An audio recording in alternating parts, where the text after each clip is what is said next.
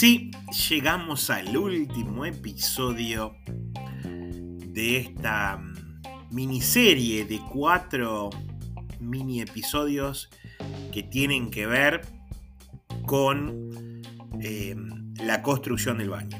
Y además llegamos al final de la segunda temporada de Charlas al Pedo. Con este episodio terminamos la miniserie y la segunda temporada. Bueno, vamos a terminar de hablar del baño. Lo último que les dije es que el albañil terminó de poner todos los cerámicos del baño, ya terminó, terminó su laburo, se fue el albañil, me dijo, listo, ahora lo que te queda es llamar al plomero, que te ponga los artefactos y que te ponga la grifería. Listo, se fue, se fue a ver la final de Boca el sábado y bueno, pasó el fin de semana, se secó todo y el lunes lo llamó el plomero, le digo, mirá, terminó el albañil, ven a poner los sanitarios. Bueno, vino a poner los sanitarios, puso el termotanque en un rincón, puso el inodoro y puso el bidet.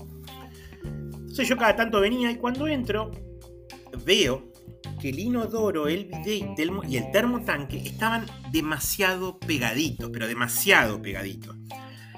Para que te des una idea, te sentabas en el inodoro y con la rodilla izquierda subías la perilla del termotanque y lo pasabas de piloto a mínimo o a máximo. Y para el lado derecho estaba el bidet. Estaba tan cerca que no tenías que ni mover los pies. Movías la cola un poquito y estabas sentado en el inodoro o estabas sentado en el bidet cagabas o te limpiabas el culo sin necesidad de mover los pies. No había espacio para poner el rollo de papel higiénico en la pared. Y después del bidet, entre el bidet y la bañera, ah, entraba una persona acostada más o menos en el piso. A lo que yo cuando veo eso le digo al plomero, le digo, che, campeón, le digo, eh, el albañil me hizo agrandar un metro el baño para que quedara más cómodo y ahora veo que amontonaste todo en un rincón y me sobra todo este otro espacio al pedo para el otro lado. Y bueno, pero podés poner un mueble, me dice. Ah, me estaba pelotudeando encima. Y yo que soy un cagón, un tibio, me la recontracomí doblada. No dije nada, dije bueno. Tendré que fumar el baño así, la reputa que lo parió, me fui recontracaliente pero no le dije nada. Mala ahí, mala mía, pero bueno, yo ya estaba con un nivel de estrés, quería que se fuera, quería que se fuera el albañil, que se fuera el plomero. Ya el albañil se había ido, pero me faltaba el plomero. Así que bueno, ese día hizo mucho calor, mucho calor ese lunes, después del partido de la Libertadores. Y había poca presión de agua. Se ve que ese día mucha gente estaba regando, llenando pileta, no sé qué.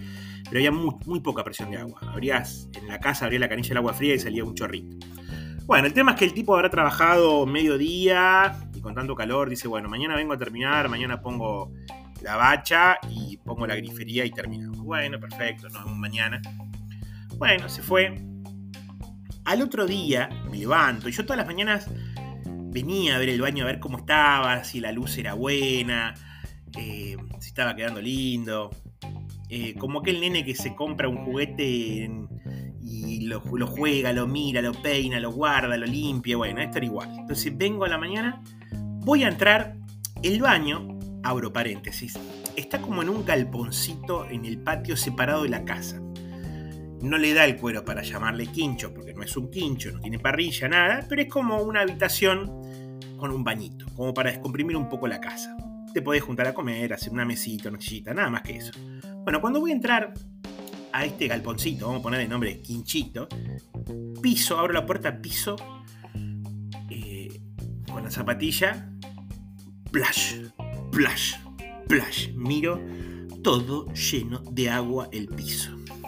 El piso es piso flotante, por suerte es de PVC y no de madera, y había por lo menos 3-4 centímetros de agua. ¿Por qué había tanta agua? Porque el pelotudo del plomero, como ese día no había presión, no cerró la llave de paso. ¿Qué pasó? A la noche volvió la presión, como había menos consumo, y empezó a salir agua por las cañerías donde no había puesto la grifería, porque tampoco había puesto un tapón. Entonces salía agua de la grifería de, la ducha, de la grifería del bidet, de la grifería del lavamano. Que todo eso se iba hacia la rejilla. Porque el piso tenía caída hacia la rejilla, pero resulta que el tipo todavía no había puesto la rejilla y lo que había era un caño de PVC grandote que no lo había cortado con la moladora. Entonces el agua llegaba hasta la rejilla y en vez de caer por ese agujerito hermoso llamado rejilla que para eso se inventó, rebotaba contra el caño y se venía para el lado del galponcito, donde había una mesa, una silla. Así que yo entro, piso todo ese agua y digo, la puta que lo parió. Entro al baño, veía que salía agua por todos los agujeros. Así que bueno, cerré la llave de paso. Lo llamamos al albañil, porque el albañil fue el que recomendó al pelotudo del plomero. Le mandamos un video y también llamamos al pelotudo del plomero. Mientras tanto, sacando los muebles de adentro del galpón, hacia afuera, hacia el patio, sacando todo lo que había acá adentro y sacando el agua, porque estaba lleno de agua. Sacando agua, sacando agua, sacando agua. Bueno, cae el plomero, el plomero no, miento, cae el albañil, entra, mira y dice, ah, pero es un pelotudo el tipo esto. Y ahí aprovecho y me descargo. Digo, y encima mirá lo que me hizo. ¿Te acordás que vos me hiciste... Eh, alargar un metro el baño porque no entraba el bidé, el inodoro, el, termotanque y la bañadera. Bueno, mira todo lo que hizo. Y cuando mira el tipo dice, ah, pero es un pelotudo importante. Bueno, me ayudó a sacar todo el agua y como a la hora y pico cae el plomero. Entonces el albañil lo levantó como solita en pala, le dijo, vení para acá, arreglame esto ya. No, pero yo ya puse los sanitarios, no importa, los volvés a sacar, picás la pared, me preguntan, ¿sobraron Cerámicos. ¡Ey, obvio, campeón! Me sobraron cuatro cajas, las que te sobraron a vos, pensé yo por dentro, pero tampoco se lo dije. Le dije, sí, sí, me sobraron eh, cerámicos. Así que hice rompe, rompe, pica todo el piso, cambiame los caños, mandámelos para, más para aquel lado, que quede bien separado el inodoro del video del termotanque. Pero yo, yo lo había puesto, no importa, hacelo igual. Así que bueno, el, plomero quedó con una cara de culo, el albañil estaba recaliente, pero bueno, Así que a picar de vuelta lo que estaba hecho. Así que bueno, ese día picó todo lo que había hecho el día anterior. Me mandó a comprar más caño. Con la termofunción agrandó todo eso para que quedara mejor.